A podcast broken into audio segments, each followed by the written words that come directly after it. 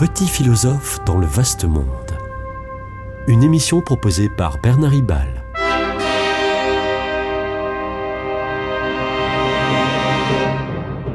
Bernard Ribal, essayiste, agrégé et docteur en philosophie.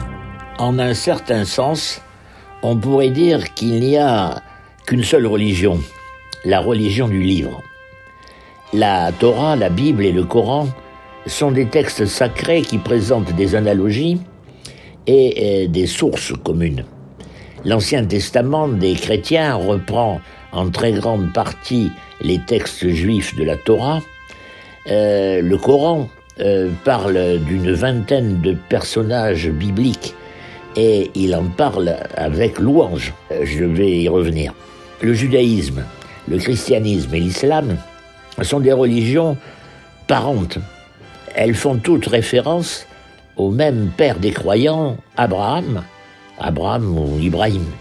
Certes, il y a aussi l'hindouisme et le bouddhisme. Ce dernier, le bouddhisme, est peut-être plus une sagesse qu'une religion, puisque beaucoup de bouddhistes, pour beaucoup de bouddhistes, il n'y a pas de Dieu à proprement parler, ou du moins, il n'y a pas de Dieu créateur. Quant à euh, l'hindouisme, il est une religion, mais plutôt polythéiste, même si ce polythéisme n'a rien à voir avec les, religions, euh, les religions antiques gréco-latines, germaniques ou, scandinaves. Par ailleurs, de célèbres intellectuels ont trouvé des points communs entre les trois monothéismes du Moyen-Orient d'une part, c'est-à-dire euh, judaïsme, christianisme et islam, et les spiritualités orientales telles que bouddhisme et hindouisme d'autre part. Je pense en particulier à euh, Raymond, Raymond euh, Panicard, il y a deux cas, Panicard, euh, prêtre, prêtre qui a vécu longtemps en Inde. il est mort en 2010 en Catalogne du Sud, sa terre natale. Ceci dit, nous devons modérer sérieusement notre enthousiasme pour un soi-disant universalisme des religions. Le pape Benoît XVI a vivement euh, contesté cette appellation euh, religion du livre. Euh, il n'y associe pas du tout le, le christianisme. Effectivement, le Christ, qui est le Verbe, n'est évidemment pas un écrit figé, il est une personne. Le Verbe christique et parole vivante, parole créatrice dans la Genèse, parole rédemptrice dans l'Évangile. De plus, Torah, Bible et Coran parlent tous d'Abraham, mais euh, le Coran en fait un prophète de l'avènement futur de Mahomet. Adam et Ève sont pour le Coran immédiatement pardonnés, euh, et surprise, le Adam du Coran ne rejette pas sa faute sur Ève comme dans la Bible, mais il assume avec elle, avec Ève. Le Coran parle euh, abondamment de Moïse, de mais la vie et l'œuvre de Moïse sont euh, presque entièrement revisitées. Le Coran donne une grande importance à Jésus. C'est Jésus qui réveillera Mahomet à la fin des temps. Là aussi, surprise, comme quoi il ne faut pas, il ne faut préjuger de rien. Surprise, le Coran parle de la naissance virginale, naissance virginale de Jésus, mais euh, ce dernier n'est pas ressuscité, car euh, pour le Coran, Jésus n'a pas été tué. Évidemment, euh, ici, Jésus n'est pas Dieu et n'est pas le Sauveur. Myriam, c'est-à-dire Marie, est plus souvent citée dans le Coran que dans l'Évangile, et oui.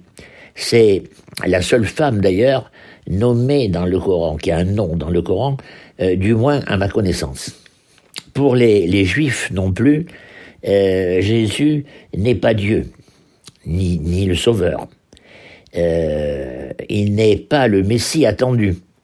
Mais plusieurs versions du Talmud en, en, parlent de Jésus.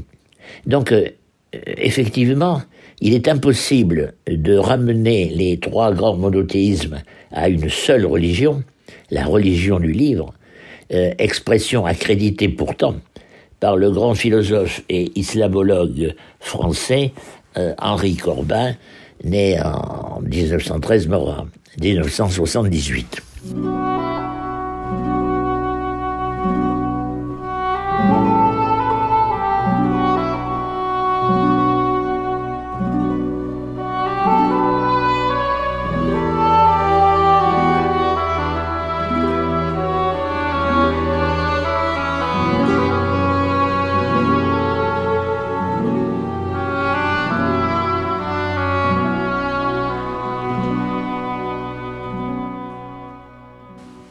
Un autre grand islamologue français du XXe siècle, Louis Massignon, 1883-1962, a comparé judaïsme, christianisme et islam. Les, trois religions se réfèrent à la foi, à l'espérance et à l'amour, ces euh, trois vertus euh, que nomme Saint Paul dans la première épître aux Corinthiens et que euh, les chrétiens vont appeler les trois vertus théologales. Massignon, Massignon, avec pertinence, nous dit que l'islam est d'abord la religion de la foi, que le judaïsme est d'abord la religion de l'espérance, et que le christianisme est d'abord la religion de l'amour, comme le dit d'ailleurs Saint Paul dans la première épître aux Corinthiens, chapitre 13, verset 13. Président du comité scientifique de l'Institut des hautes études du monde religieux, je suis, euh, je suis assez d'accord avec cette, cette trilogie. Massignon a, raison. Euh, le judaïsme articule d'abord l'espérance, euh, l'attente d'un Messie. Messie qui n'est pas Jésus, car avec lui rien n'aurait changé, d'après le judaïsme, alors que le, le Messie juif établira un monde réellement nouveau. Le peuple juif, se sait le peuple élu, mais il est élu pour chercher Dieu. Dieu est transcendant. On ne peut pas imaginer qui il est. On ne peut même pas oser lui donner un nom. C'est euh, à tous et à chacun de chercher à percer un tant soit peu le mystère de Dieu. Dans la tradition rabbinique, l'homme euh, peut s'appuyer sur des repères, mais euh, pour la tradition kabbalistique, chacun doit lire et relire la Torah avec la volonté de mettre en œuvre une herméneutique, comme on dit, c'est-à-dire une manière de déchiffrer ce qui est caché, ce qui est caché dans les textes. Alors certains, comme le grand philosophe juif français Emmanuel Lévinas du XXe siècle, euh, se veulent spécialiser dans cette herméneutique, mais sont tombés dans, dans la devinette, dans les devinettes. D'autres, euh, pourtant tout aussi sérieux, euh, associent par exemple des chiffres à des lettres du texte sacré afin de décoder la vérité. C'est la tradition rabbinique. L'espérance judaïque est l'énergie spirituelle et intellectuelle qui qui fouille, qui permet de fouiller les Écritures à la recherche du Dieu caché. L'essentiel islamique, lui, eh bien, c'est la foi, le repère fixe et sûr de la foi, l'adhésion absolue à la croyance en Dieu. Même si, dans le passé lointain, euh, l'islam a eu de grands philosophes comme Avicenne ou Averroès, la, la foi musulmane, musulmane se méfie beaucoup de toute démarche critique. Euh, islam, sauf à torturer son étymologie, hein, ce qui n'a pas manqué d'être fait, signifie clairement soumission.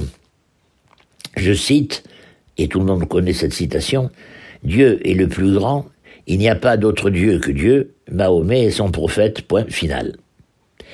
Le Coran n'est pas à être interprété, il est ce qu'il est. Le, le point commun entre juifs et musulmans est la visée d'un Dieu transcendant, d'un Dieu tout autre.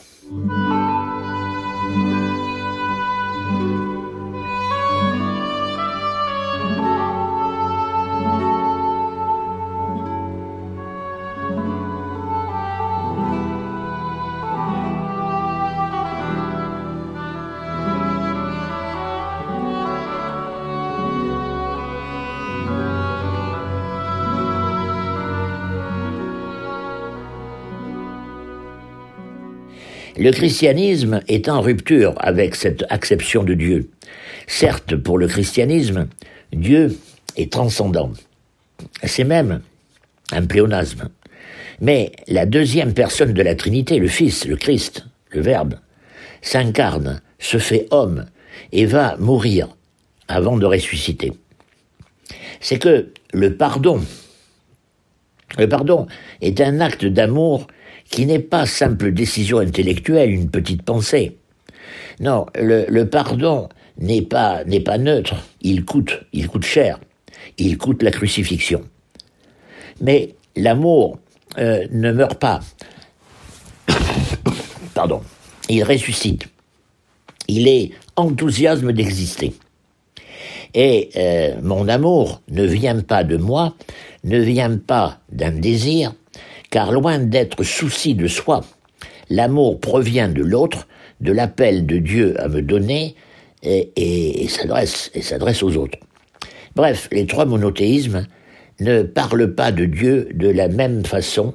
La révélation divine est très différente d'une religion à l'autre, mais les trois religions sont évidemment respectables. Le christianisme donne priorité à l'amour, mais se réfère aussi à la foi. Saint Paul y insiste dans les épîtres aux Romains et aux Galates. Le christianisme s'engage aussi dans l'espérance, mais, l'espérance, l'espérance chrétienne, l'espérance de la vie éternelle, n'implique pas nécessairement un doute euh, sur cette vie éternelle, sur, sur la vie divine, à laquelle d'ailleurs je participe d'ores et déjà. Euh, je cite Saint Irénée, Dieu s'est fait homme pour que l'homme devienne Dieu. Euh, l'espérance chrétienne est acte de confiance en l'amour et en l'avenir, acte de confiance en l'avenir. L'espérance est liée à la foi et euh, la lettre aux Hébreux dit, je cite, La foi est une façon de posséder ce que l'on espère. Fin. Je crois qu'il y a une temporalisation des vertus théologales. La foi est un héritage d'antériorité, une sorte de passé, à savoir l'antériorité, le passé des témoignages de génération en génération, et puis, et l'antériorité de la foi qui est don de Dieu.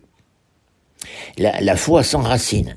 La foi se, précède dans une histoire et en Dieu. Euh, l'espérance, quant à elle, euh, se, projette vers l'avenir avec la confiance que lui donne la foi, on vient de le dire.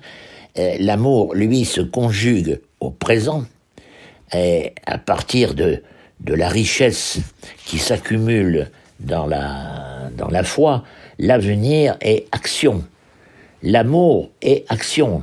L'amour se, est sortir de soi. Euh, qui se projette vers un monde transfiguré, d'emblée vécu dans l'espérance.